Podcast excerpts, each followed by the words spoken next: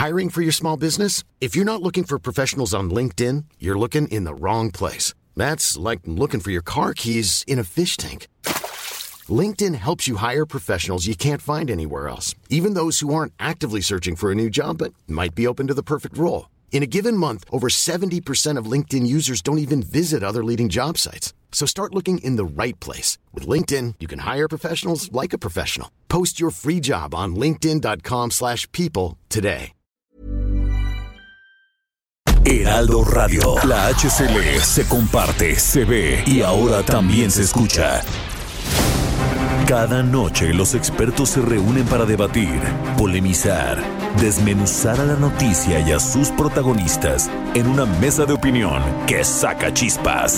Esto es El Heraldo, la silla rota por El Heraldo Radio. Iniciamos.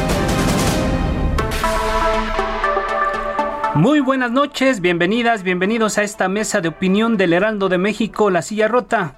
Son las 9 de la noche en punto en el centro de la República. Soy Alfredo González Castro y este miércoles, como cada semana, transmitimos completamente en vivo desde nuestras instalaciones acá en el sur de la Ciudad de México a través del 98.5 de su frecuencia modulada y como cada semana, como cada miércoles, saludamos a todos los amigos que nos sintonizan en el interior de la República, en prácticamente todo el país y también allá en el sur de los Estados Unidos. Y también como cada semana, saludo y le doy las, buenas noches a mi colega y amigo Jorge, Jorge Ramos, quien nos va a platicar de qué va la mesa de esta noche. Jorge, ¿cómo estás? Alfredo, ¿qué tal? Muy buenas noches. Buenas noches al auditorio. Gracias por acompañarnos como cada semana en estas eh, mesas de, análisis. Y bueno, pues eh, Alfredo, ya estamos a, a, 11 días ¿no? de la elección, pues sí, eh, más grande de, e importante del país en, en, la historia. Están en disputa 21.368 cargos de elección popular. Son más de 100 mil candidatos, eh, entre ellos 15 gubernaturas, eh, la Cámara de Diputados, presidencias municipales, congresos locales en buena parte del país, la Ciudad de México por supuesto, y bueno, consideramos propicio hacer un, balance en la víspera de estos comicios que se han caracterizado lamentablemente por el asesinato de, candidatos, la violencia política de género, eh, y bueno, también los ataques al, al árbitro electoral. Eh, bueno, pues qué resultados arrojará el 6 de junio, cómo será el México del día después. Bien, Jorge, amigos del auditorio, pues de eso va, va a tratar la mesa de esta noche y como cada miércoles tenemos invitados de primera que nos van a ayudar a responder estas preguntas, Jorge. Vamos a darle la bienvenida, todos ellos nos acompañan vía telefónica. Vamos a darle la bienvenida a Arturo Sánchez Gutiérrez. Él es profesor investigador de la Escuela de Ciencias Sociales y Gobierno del TEC de Monterrey y fue consejero electoral del INE. Arturo, gracias por estar con nosotros. Buenas noches. Buenas noches, mucha, mucho gusto estar con ustedes, Jorge Alfredo. Un placer. Gracias. También damos la bienvenida a Gustavo López Montiel, también académico de la Escuela de Ciencias Sociales del TEC de Monterrey. Gustavo, Gracias, muy buenas noches. ¿Qué tal? Buenas noches. Saludo a la mesa y al auditorio. Gracias. También recibimos esta noche a Víctor Alarcón. Él es politólogo de la Universidad Autónoma Metropolitana. Eh, Víctor, gracias por estar con nosotros también esta noche. Muy bien. Ahí está Víctor. Ahí está Víctor. No, no, nos escuchó, pero, vamos a vamos a seguir con, la mesa, Jorge. Así es. Bueno, pues vamos a arrancar. Eh, este martes eh, fue asesinada en Moroleón, en Guanajuato, Alma Barragán. Era candidata, fue en pleno mitin. En Valle de Bravo se denuncian amenazas y hasta el secuestro de una candidata a alcaldesa dirigentes partidistas eh, admiten en privado que hay regiones eh, del país donde el narco, literalmente, Alfredo, impone candidatos. Así es. Eh, Integralia ha detallado eh, en, su informe más reciente que entre septiembre de 2020, cuando inició el proceso electoral, y el pasado 30 de abril, había contabilizado ya 169 incidentes de violencia política en México que dejaron 210 víctimas, de las cuales 143 fueron mortales y el resto resultaron heridas. Etelec también ha advertido que en el país eh, pues han ocurrido casi 500 acontecimientos catalogados como agresiones en contra de candidatos. Y bueno pues eh, 34 de, estas personas que lamentablemente han eh, sido asesinadas eh, pues han sido candidatos. Y, y, si, y si los datos no están mal yo creo que se va a confirmar que este año ha sido mucho más letal incluso que en las pasadas del 2018, que también eh, tuvieron su, su grado de complejidad. Y bueno, eh, agradecemos, ya, ya está en la línea Víctor Alarcón, eh, politólogo de la Universidad Autónoma Metropolitana, quien ya está en la línea. Y bueno, vamos a arrancar, Arturo Sánchez Gutiérrez, ex consejero del OINE, en, en tu experiencia, Arturo, ¿este nivel de violencia e intromisión del crimen es inusitado? Mira, lo que yo recuerdo es que eh, desde el inicio del proceso electoral, el INE se prepara eh, en diferentes formas para eh, lograr un trabajo que permita prever situaciones, advertir de zonas peligrosas, lograr que haya una buena comunicación entre los órganos electorales y las autoridades locales y federales, y de esta manera tratar de prever este tipo de situaciones. No quiere decir que se haya logrado al 100% en el pasado, pero lo que estamos viendo hoy como que rebasa todas las eh, situaciones que se habían experimentado antes. Pareciera que no hay eh, tres cosas. Primero, eh, una clara estrategia en contra del crimen que permita prever y proteger a los candidatos. Segundo, una buena eh, comunicación con las autoridades estatales eh, de seguridad para que tengamos conocimiento entre partidos, autoridades y e INE eh, de cuáles son las zonas que a las que tú te refieres que son ciertamente en varios lugares peligrosas.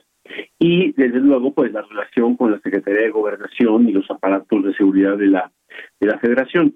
Es un trabajo complejo.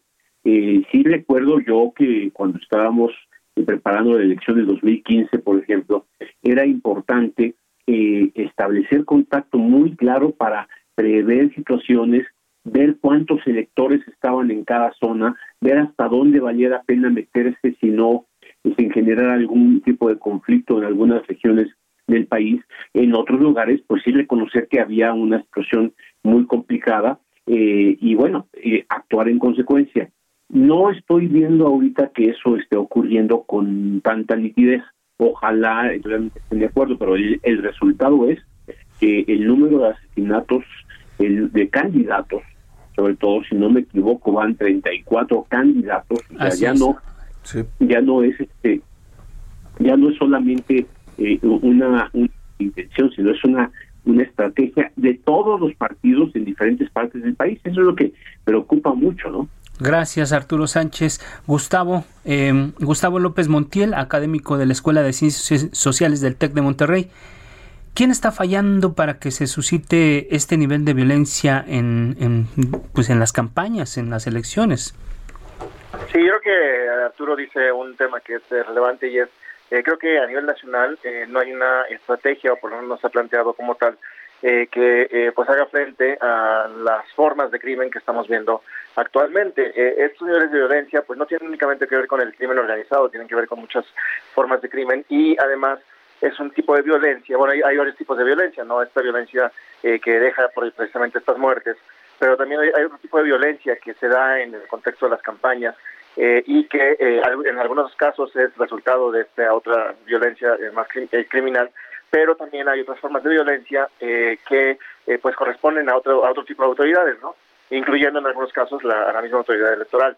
Pero me parece que en el caso eh, de, la, de estas muertes, estas 34 muertes que llevamos hasta ahora, pues a, final de cuentas el resultado me parece de esta pues falta de una estrategia nacional y de estrategias estatales también en muchos casos que hagan frente a estos grupos criminales.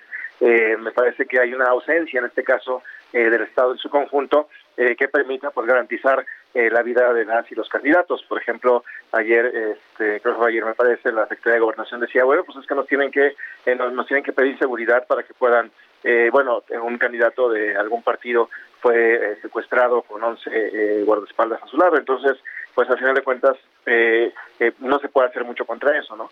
Entonces, y ese es un tipo de, de, violencia, ¿no? Y sin embargo, sí habría que poner atención a otras formas de violencia que también se dan en el contexto de las campañas y que al final de cuentas también tienen efectos en, la tendencia electoral. Claro, gracias Gustavo López Montiel. Y preguntarle a Víctor Alarcón, eh, politólogo, él es politólogo eh, de la Universidad Autónoma Metropolitana. Eh, ya, ya, lo han señalado tanto Arturo como Gustavo, que pues no hay una estrategia pues clara, aunque se ha anunciado un plan por parte de la Secretaría de Seguridad eh, para eh, cuidar y proteger a algunos eh, candidatos. Y preguntarte, Víctor, ¿hay alguna algún grado de responsabilidad en los partidos políticos para poder prever o prevenir esta, esta, esta situación de violencia que estamos viendo? bueno, ante todo, buenas noches. No me iba a poder conectar adecuadamente. gracias, gracias. Este, gracias por la invitación y desde luego saludar con mucho afecto a, a Gustavo y a Arturo, eh, Gracias. entrañables colegas y amigos, y desde luego a los integrantes de la mesa. ¿no? Eh, eh, con relación a la pregunta, yo diría que, bueno, desde luego hay un cierto nivel de responsabilidad de los partidos en cuanto al manejo mediático o la forma en que la ciudadanía puede ser informada de este tipo de situaciones. Es decir, si los partidos generan agendas, como bien mencionaba Gustavo, en donde se genera encono, se genera o tratan de explotar algunas de estas situaciones, por ejemplo, en la violencia política contra las mujeres o con el tema de la discriminación, por ejemplo, en zonas del país donde el problema racial o religioso eh, detona eh, también situaciones difíciles o, por ejemplo, problemas de tenencia de la tierra, etcétera,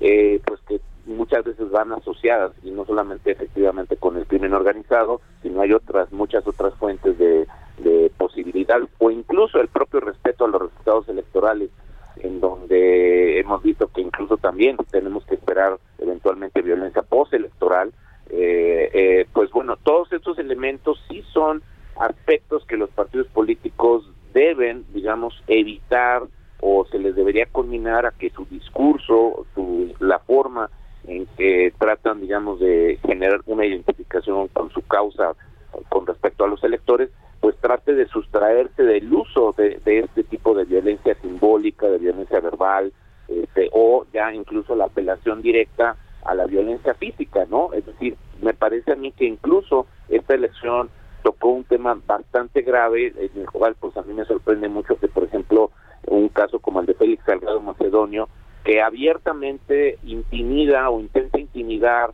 a la autoridad electoral diciendo que lo va a ir a buscar a su casa y lo va a, no eh, esto esto pues es un precedente que me da una idea de cómo los partidos políticos pues deberían estar atentos a cómo incluso generar códigos de ética con respecto a sus propios candidatos de la manera en cómo deben comportarse durante un proceso electoral.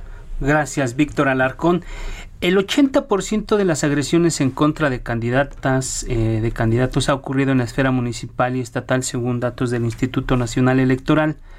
El Heraldo de México publicó el martes que, de acuerdo con información del instituto, de las 49 sanciones que se han registrado eh, este, por violencia política en razón de género, un total de 26 no ha recibido sanciones económicas, mientras que a solo 10 han sido aplicadas multas y el resto amonestaciones públicas o apercibimientos.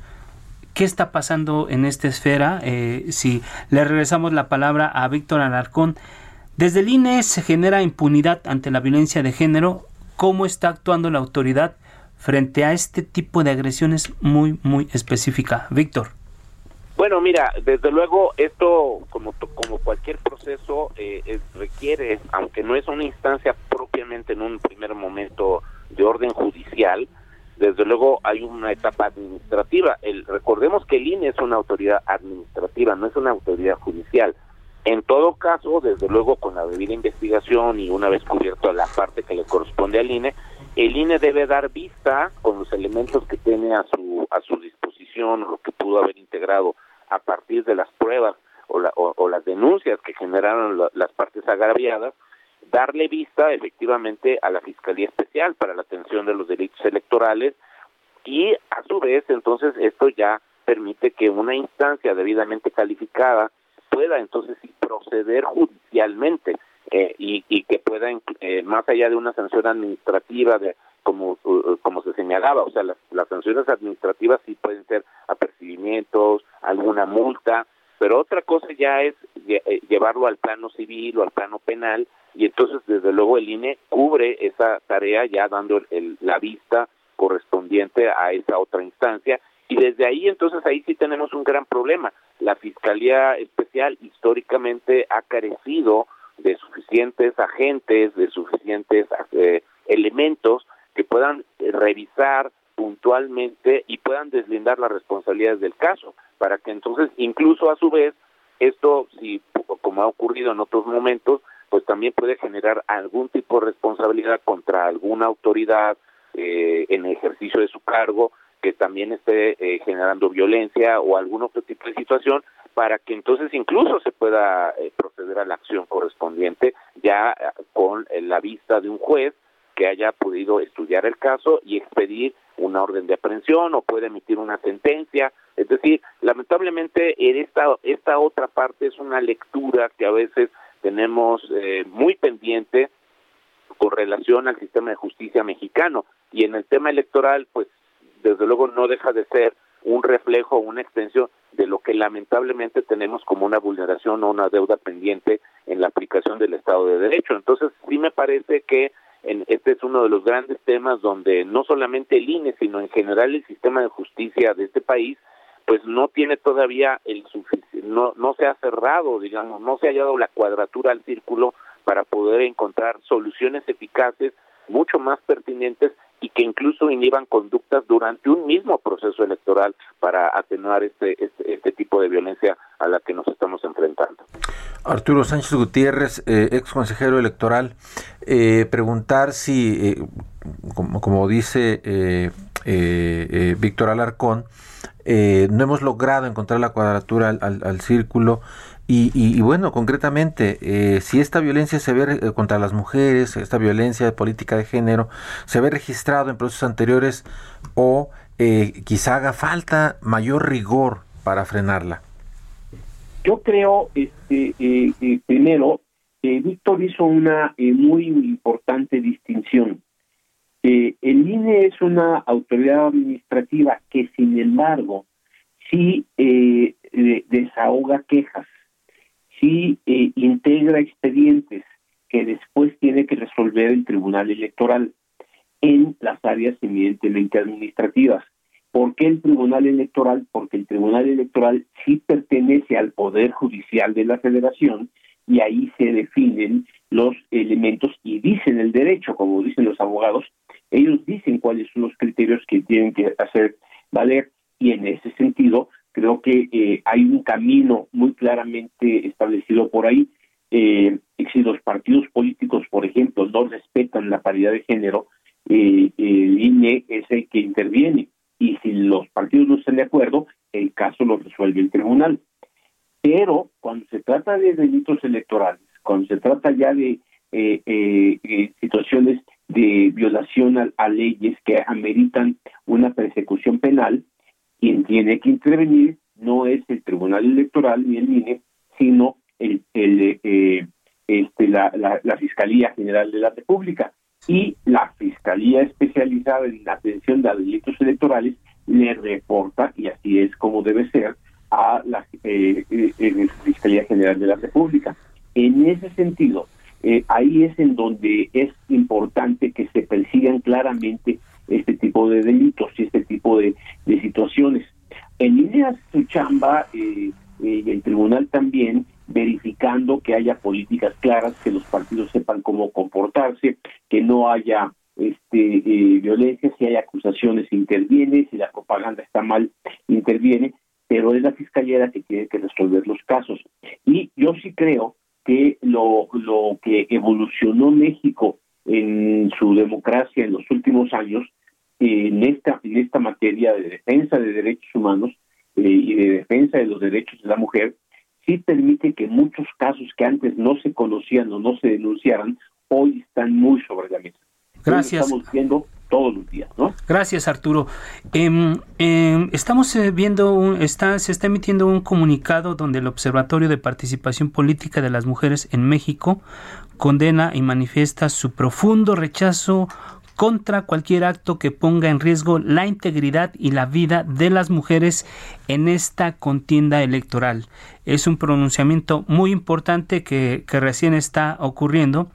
Y yo te quiero eh, preguntar, Gustavo, ¿Esta violencia busca en el fondo inhibir la participación política de las mujeres? ¿Qué estás viendo tú particularmente en esto? Sí, yo creo que hay eh, varios temas aquí relevantes. Por un lado, creo que sí, eh, hay posiciones que claramente eh, buscan pues restringir, detener, acotar la participación de manera deliberada de las mujeres en el contexto político electoral. Lo podemos ver claramente con algunos candidatos que pues en algunos espacios, en algunos foros, han planteado estas posiciones, ¿no? Eh, que incluso, eh, pues, eh, en algunos casos son posiciones, pues, incoherentes, no sé. y creo que en ese sentido sí hay una, un, grupo, ¿no? o sea, un, un, espacio que sí busca esa restricción. Por otro lado, hay, me parece también un conjunto de acciones en términos de pues la forma en la que hacemos política, en la que se hace política en el contexto mexicano. Y es una política es una forma de ser política que tiende a ser machista, obviamente, y que tiene una condición, pues obviamente, eh, también, eh, como se ha configurado en el contexto de la teoría feminista, patriarcal, y que eh, juega o que tiene reglas que son reglas de hombres, ¿no? Entonces, pues las mujeres que buscan de alguna manera competir en ese contexto, pues o se tienen que ajustar a esas reglas de hombres o tienen que, por otro lado, pues tratar de configurar pues un conjunto de reglas distintas o hacer eh, eh, hacer visible precisamente esta inequidad en la forma en la que se hace política. Y por otro lado, eh, eh, me parece también que hay también esfuerzos para configurar condiciones de equidad e igualdad que pues rompan con estas tendencias pues patriarcales, machistas en ese sentido y que pues logren, al final de cuentas, una participación efectiva por parte de las mujeres. Y en buena medida este comunicado que se ha dado a conocer hace un momento, eh, pues también apunta al tema, por ejemplo, de las amenazas, de la, de la violencia que se genera precisamente en el contexto eh, de, la, de la propia campaña, ¿no? En donde, pues a veces, eh, pues los otros candidatos o candidatas, incluso de otros partidos o las mismas personas que, o los grupos políticos que juegan en torno a la competencia, pues tienden a quitar propaganda, por ejemplo, a minimizar las propuestas de las candidatas o eh, o a realizar un conjunto de acciones que a final de cuentas eh, pues eh, se configuran precisamente como violencia política de género. Y me parece que pues todavía falta mucho, se ha logrado pues reconfigurar el esquema electoral, incorporar la paridad muy recientemente también, y pues creo que todo esto tiene que ir avanzando hacia pues la configuración de formas de hacer política distintas eh, y que se están generando, se están generando, me parece, en diversos espacios. Eh, pero pues obviamente eh, tendrían que generalizarse y tendrían que configurarse reglas también que permitan y que fomenten ¿no? esa forma de hacer política. pero creo que sí hay un tema ahí de violencia que ahora es más visible precisamente porque hay reglas, ¿no? Hay reglas que buscan pues hacer esa condición visible y también atacarla, pero eh, pues me parece que todavía falta mucho para lograr condiciones de equidad. Falta, pues, todavía falta. Ahí está, eh, una, una, gran, un gran pendiente. Y eso que en esta ocasión hay mucho más mujeres candidatas y seguramente habrá muchas más mujeres gobernadoras eh, que resultarán gobernadoras. Ojalá. El, el día 7 El día 7. Bueno, vamos a dar entrada al, al, al, tema eh, siguiente y, y, quizás... Lo planteas ahorita y regresando, ya regresando arrancamos. la mesa, tenemos un minutito. Un minutito, eh, pues un día sí y otro también. El presidente López Obrador arremete contra el INE. Eh, eh, hoy, bueno, también el Tribunal Electoral del Poder Judicial de la Federación determinó que el evento 100 días del, del tercer año de AMLO sí fue propaganda gubernamental y resolvió que Morena sí hizo un uso indebido de la pauta al difundir promocionales sobre la pandemia. Porque bueno, es de esperarse que en la mañanera de este jueves se registre una nueva andanada desde el Palacio Nacional eh, contra el Tribunal Electoral. entonces, creo que este es un tema fundamental cómo estamos eh, viendo, lo vamos a platicar al regreso del... del sí, cómo es la relación del jefe del Ejecutivo sobre los árbitros, que en este caso es el Instituto Nacional Electoral y el, Tribunal Electoral. Vamos a hacer una pausa, eh, le pedimos que no le cambie por favor y seguimos analizando el tema de cara a las elecciones. no le cambie. 10 días. 10 días. Regresamos.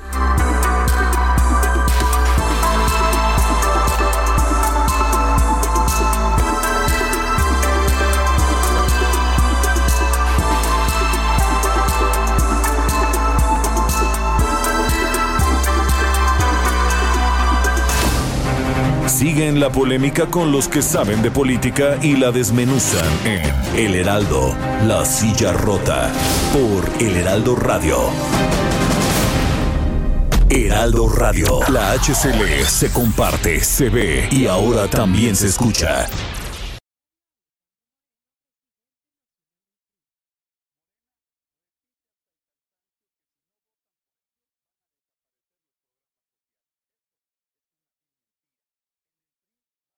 Heraldo Radio. La HCL se comparte, se ve y ahora también se escucha. El Heraldo, la silla rota.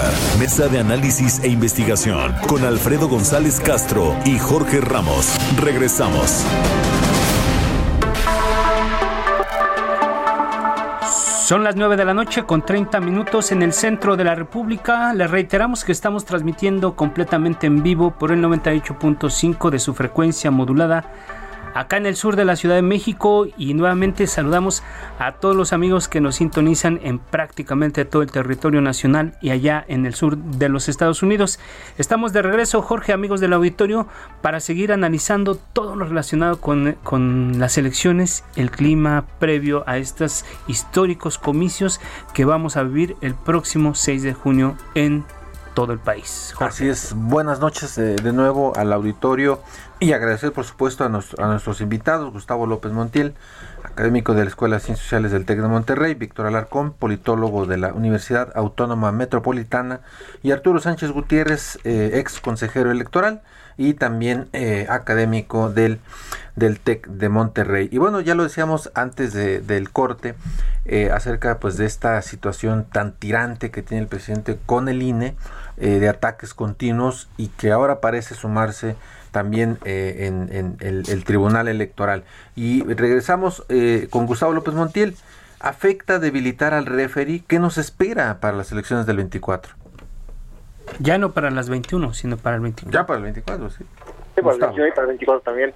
Sí, claro, afecta, pues obviamente de manera muy profunda, en buena medida también, porque el ref, este referee pues también está, en realidad son es un régimen más, más eh, compuesto porque son diversos órganos, diversas autoridades electorales, tanto el, el, INE como autoridad administrativa, como el tribunal eh, como autoridad jurisdiccional y obviamente las diversas salas del tribunal. Entonces, en realidad lo que eh, me parece que está haciendo el presidente por un lado, pues es debilitar obviamente a la autoridad electoral con la idea eh, tal vez de eh, poder plantear la posibilidad de un fraude ante la, ante el hecho de que pueda haber un eh, resultado que no favorezca. O también pues obviamente tener un, un alguien a quien poder este, echarle la culpa de, algún alguna debacle. También con la idea después de modificar la estructura electoral que tenemos y obviamente hacerla un tanto más afín como también ya se ha planteado en diversas iniciativas que este, pues Morena ha presentado en el Congreso eh, de la Unión y como se ha anunciado que va a ocurrir este, después de la elección. Eh, es decir, me parece que hay eh, pues varias varios objetivos, ¿no? Con esa con esa intención. pero lo más me parece que hay un tema aquí que es relevante y creo que si bien el presidente está pues, obviamente montado en una campaña en el sentido para apoyar o para ubicar su, su nombre como si estuviera en la boleta, pero me parece que a, final de cuentas la intención también va un poco más allá. por ejemplo, podría ser capturar precisamente a estos órganos electorales y poder, pues por un lado, o debilitarlos dentro, porque a final de cuentas dentro de estos de estos órganos hay pues consejeros, consejeros y magistrados afines a las posiciones del presidente también, entonces pues uno no entendería por qué a final de cuentas golpea al, órgano en su conjunto, si es esa condición.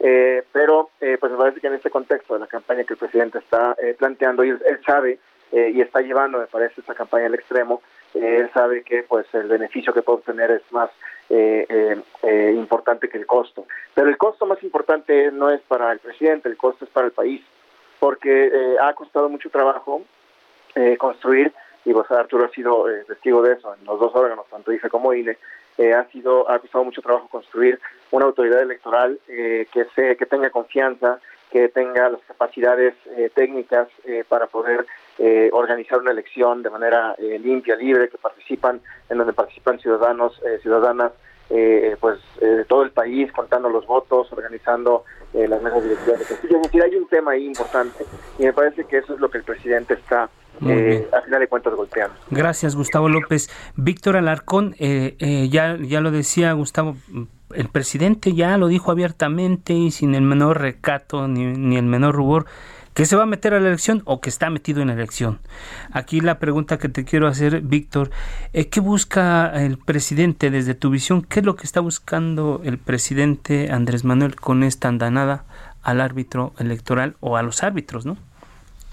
Bueno, lamentablemente creo que el presidente está muy mal informado o, abiertamente está en una actitud de negación de lo que puede ser un resultado que no corresponde a las expectativas de lo que de alguna manera él esperaría haber obtenido a este momento de su sexenio, es decir, una aprobación desbordante, una situación que evidentemente no hubiera puesto en cuestión eh, su desempeño y las encuestas y la manera en que efectivamente, pues circunstancias ajenas, desde luego, cualquier tipo de gobierno, como sería el asunto de la pandemia, eh, pues bueno, vinieron a modificar sustancialmente, pero eso también se lo modificó a Fox, se lo modificó también en su momento a Calderón, se lo modificó también a, Peña, es decir, todos los presidentes de la transición en adelante, desde el año 2000, de lo que llevamos del presente siglo, pues siempre han enfrentado situaciones eh, adversas, digamos, pero nunca habíamos visto, o al menos yo no recuerdo en toda la historia, ni siquiera el presidente Cedillo, eh, eh, cuando la autoridad electoral adquiere, las autoridades electorales adquieren plena autonomía, ver a un presidente con este discurso de oposición estando en el gobierno. Casi a todos los presidentes les tocaba de alguna manera defender la equidad y la limpieza de la elección frente al ataque de la oposición. Y en cambio hoy tenemos una situación completamente a la inversa, donde el gobierno eh, parece encontrar y, parecería ser que está repitiendo la misma estrategia de Donald Trump para, digamos, tratar de justificar una pérdida eh, frente a un escenario que no le está respondiendo y atribuirle a la autoridad electoral pues todos y cada uno de los fallos que parecerían ser más bien producto de una ineficaz gestión de su partido político eh, y de la coalición que lo acompaña, en tanto pasaron dos o tres años con luchas internas que ahora pretenden pasarle la factura de esos errores de una mala selección de candidatos, de nulo trabajo o poco trabajo, más allá de los programas sociales o del clientelismo clásico, que en sí mismo también esos son delitos electorales, en muchos casos su manejo inadecuado, que ahora el presidente pues parece que nos está ofreciendo, nos está eh, dando una versión anticipada de cómo curarse en salud ante los resultados que seguramente eh, desde luego todavía le seguirán dando, conforme lo están mostrando las encuestas, eh, un avance importante en su, eh, digamos, en cuanto a no perder el, control de la Cámara de Diputados, pero no tener la mayoría calificada como la que estaría esperando y la que pudo construir eh, en, los últimos meses en, o en el último año de la gestión de la 64 legislatura para poder llevar a cabo pues este proceso sobre el cual eh, pues ahora la segunda parte de su mandato con quizá no tener todas las gobernaturas previstas y no tener un tamaño de cámara lo suficientemente eh, eh, definido para respaldar su proyecto, pues esto sea, digamos, tratar de eh, justificar el, que ese fracaso se lo tengan que endilgar no a la no a la falta de trabajo de su propio partido político o de su propio gobierno, sino a que hubo alguna mano negra por ahí que le impidió llegar o el complot típico que eh, históricamente ha sido su narrativa a lo largo y ancho de, su historia personal. Arturo Sánchez Gutiérrez, eh, fuiste consejero electoral, estuviste en esa herradura, eh, has vivido no las acometidas de distintos poderes. ¿Cómo crees que va a salir el INE de esta con un presidente pues, con estos niveles de popularidad y con esta fuerza política? Bueno, este tienes toda la razón. Sí hay una polémica muy complicada. Pero mira, eh, lo que hizo hoy el Tribunal Electoral al eh, ciertamente devolverle a la sala un caso afirmando que el presidente violó el artículo 34 constitucional y violó el artículo 41 eh, de la de la ley eh, electoral establece una ya reiterada llamado de las autoridades al presidente a decirle que está equivocando la estrategia y que en ese sentido eh, es preocupante a 10 días de la elección sigan, sigamos discutiendo este tipo de temas en lugar de que el presidente eh, se sumara a todas las fuerzas que lo que eh, suelen hacer es llamar al voto, a que los ciudadanos voten.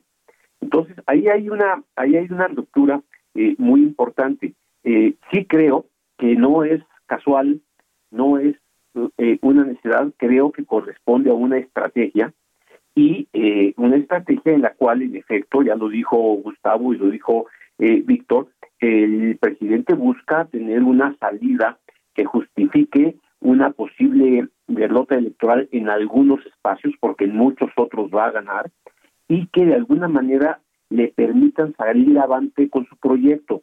No creo que al presidente le preocupe mucho en términos generales un municipio o una o una serie de lugares para ganar las elecciones. Lo que él necesita es uno saber que tiene el control del presupuesto y en consecuencia poder seguir echando mano de los recursos del país para sacar adelante su proyecto.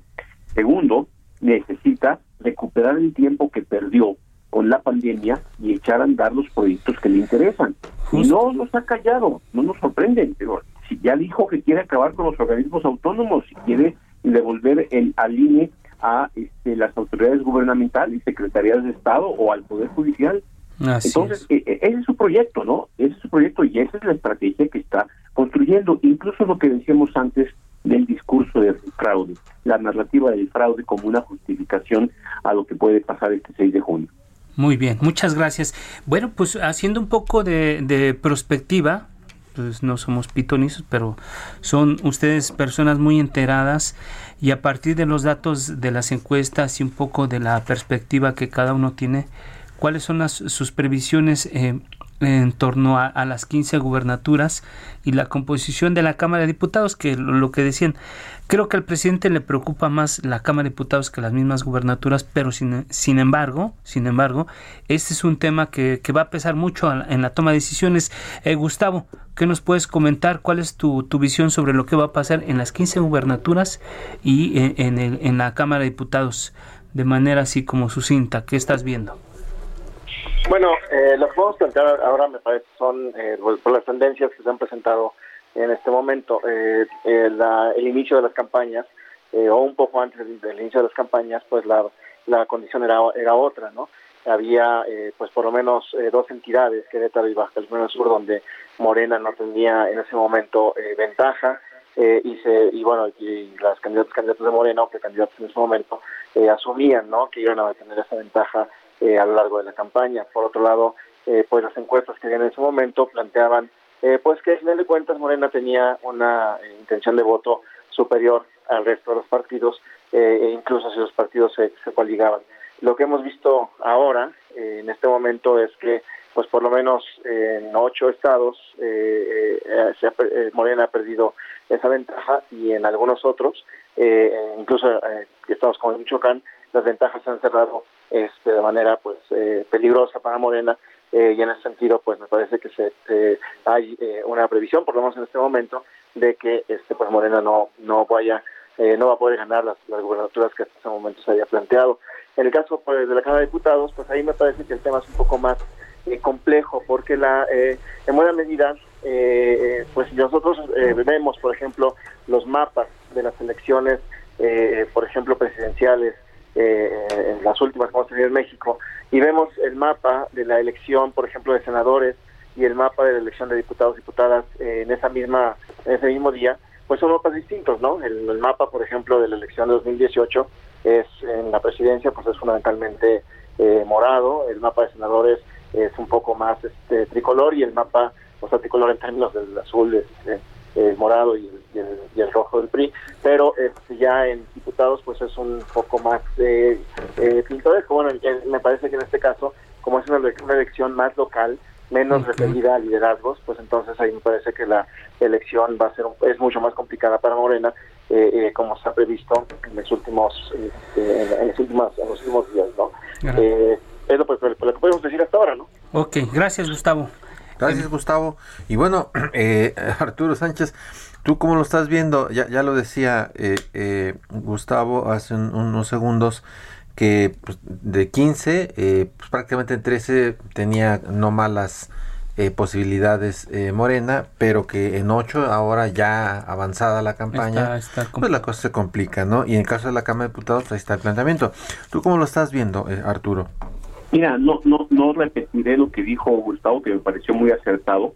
A mí lo que me preocupa es que gane o pierda Morena en las gubernaturas, eh, lo que estamos viendo es una baja importante de la votación a favor de Morena. Pues puede ganar en algunos lugares, pero con elecciones muy cerradas, con resultados muy cercanos. Y eso eh, conflictúa mucho a todos. Primero porque ambos partidos, primero y segundo lugar, están este, tentados a uno defender su triunfo y otro eh, tratar de, revertirlo, y entonces se empiezan a presentar una gran cantidad de casos ante el Tribunal Electoral. Elecciones cerradas es una situación que, que eh, bueno, vimos el 6, el 2006, y es lo que no queremos. Lo que me preocupa entonces, independientemente de que eh, Morena gane o Morena pierda, es que va a haber una etapa después del 6 de junio eh, y después de la primera semana del, 6 eh, eh, después del 6 de junio, en donde conozcamos los resultados, en donde empezará otro tipo de litigios que seguramente se van a, a en el Tribunal Electoral. Y eso es un desgaste político para todos, porque no tendremos certeza absolutamente de nada hasta que este proceso termine. Además va a haber el gran trabajo difícil, complejo de la fiscalización de las campañas, porque la fiscalización de las campañas podría conducir en un extremo a anular una elección o a revertir ciertos triunfos. Y finalmente, hasta que no se eh, eh, declare esto, ser hasta finales de agosto, eh, la tercera semana de agosto aproximadamente, el INE, con todo lo resuelto de los tribunales y todo, podrá decirnos cómo quedará integrada finalmente la Cámara de Diputados.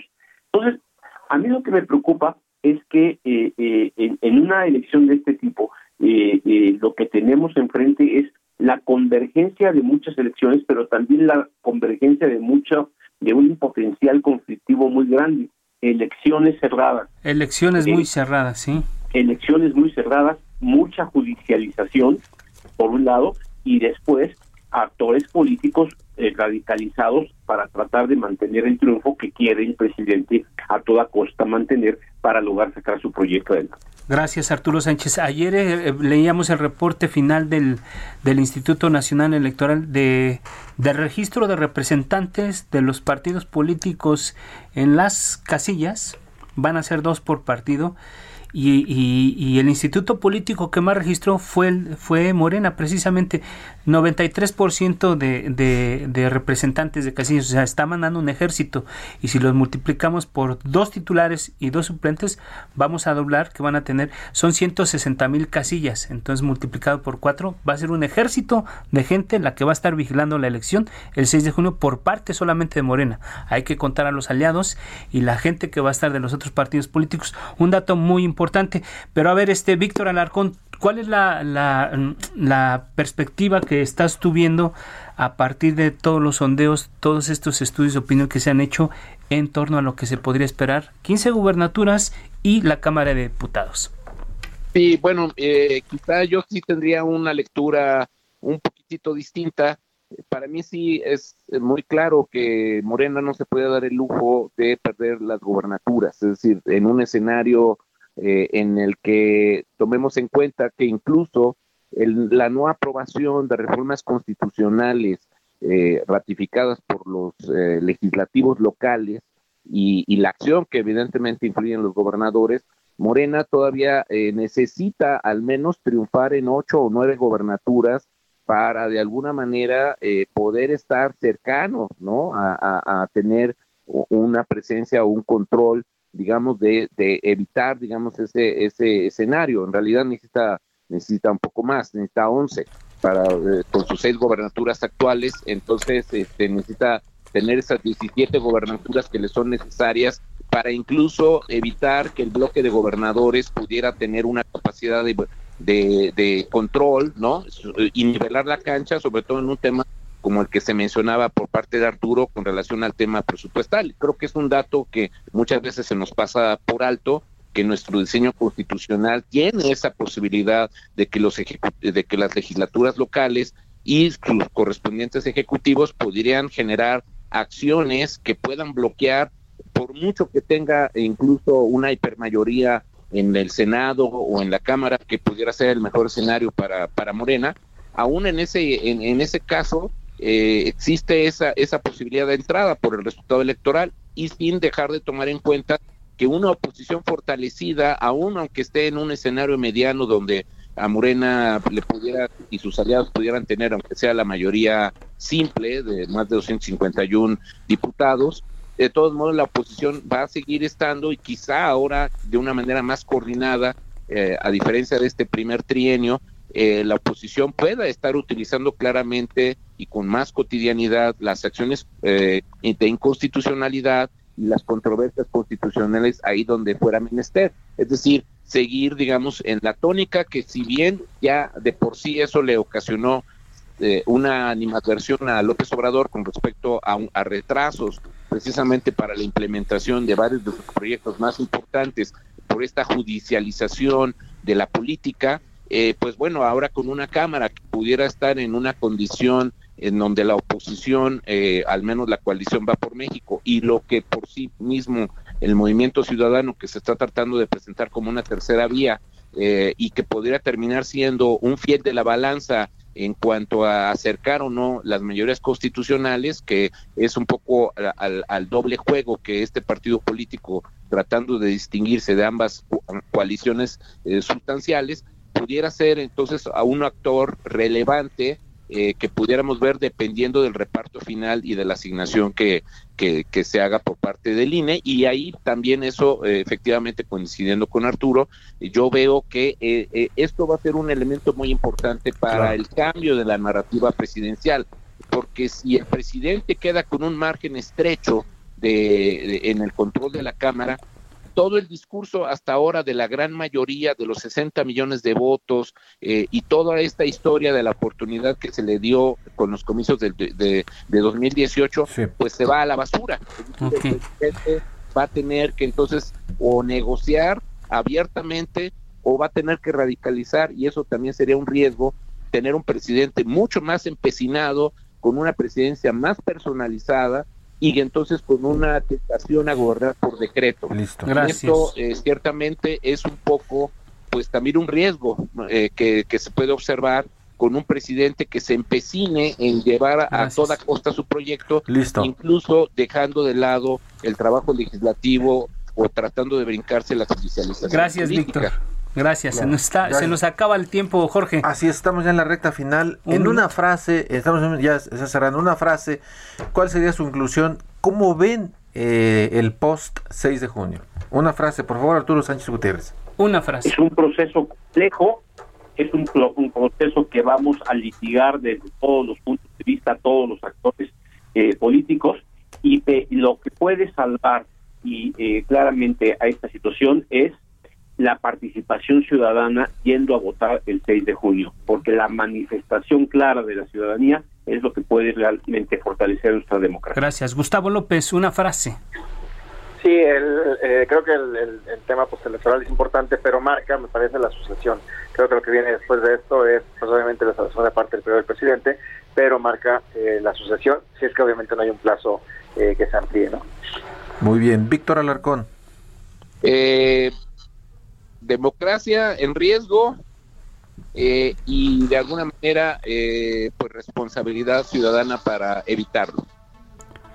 Bien, pues muchas gracias, Jorge. Se nos acabó el tiempo, Muchas se nos va de volada y Sí. siempre quedan como muchas cosas en el tintero, pero ya se nos desafortunadamente llegamos al fin de este espacio. Así es, agradecerles por supuesto al auditorio y a nuestros invitados, Gustavo López, Víctor Alarcón, Arturo Sánchez Gutiérrez, que nos hayan acompañado, ayudar a, a entender qué está pasando y qué esperamos pues para después del 6. Agradecemos mucho que nos haya acompañado en esta emisión de la mesa de opinión del Heraldo de México, La Silla Rota.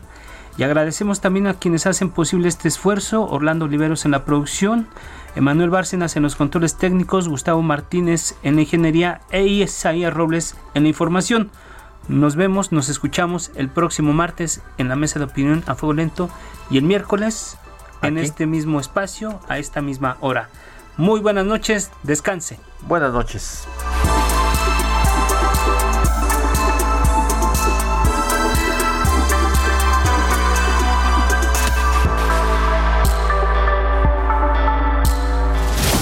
La polémica por hoy ha terminado. Te espera el próximo jueves para que, junto con los expertos, analicemos la noticia y a sus protagonistas.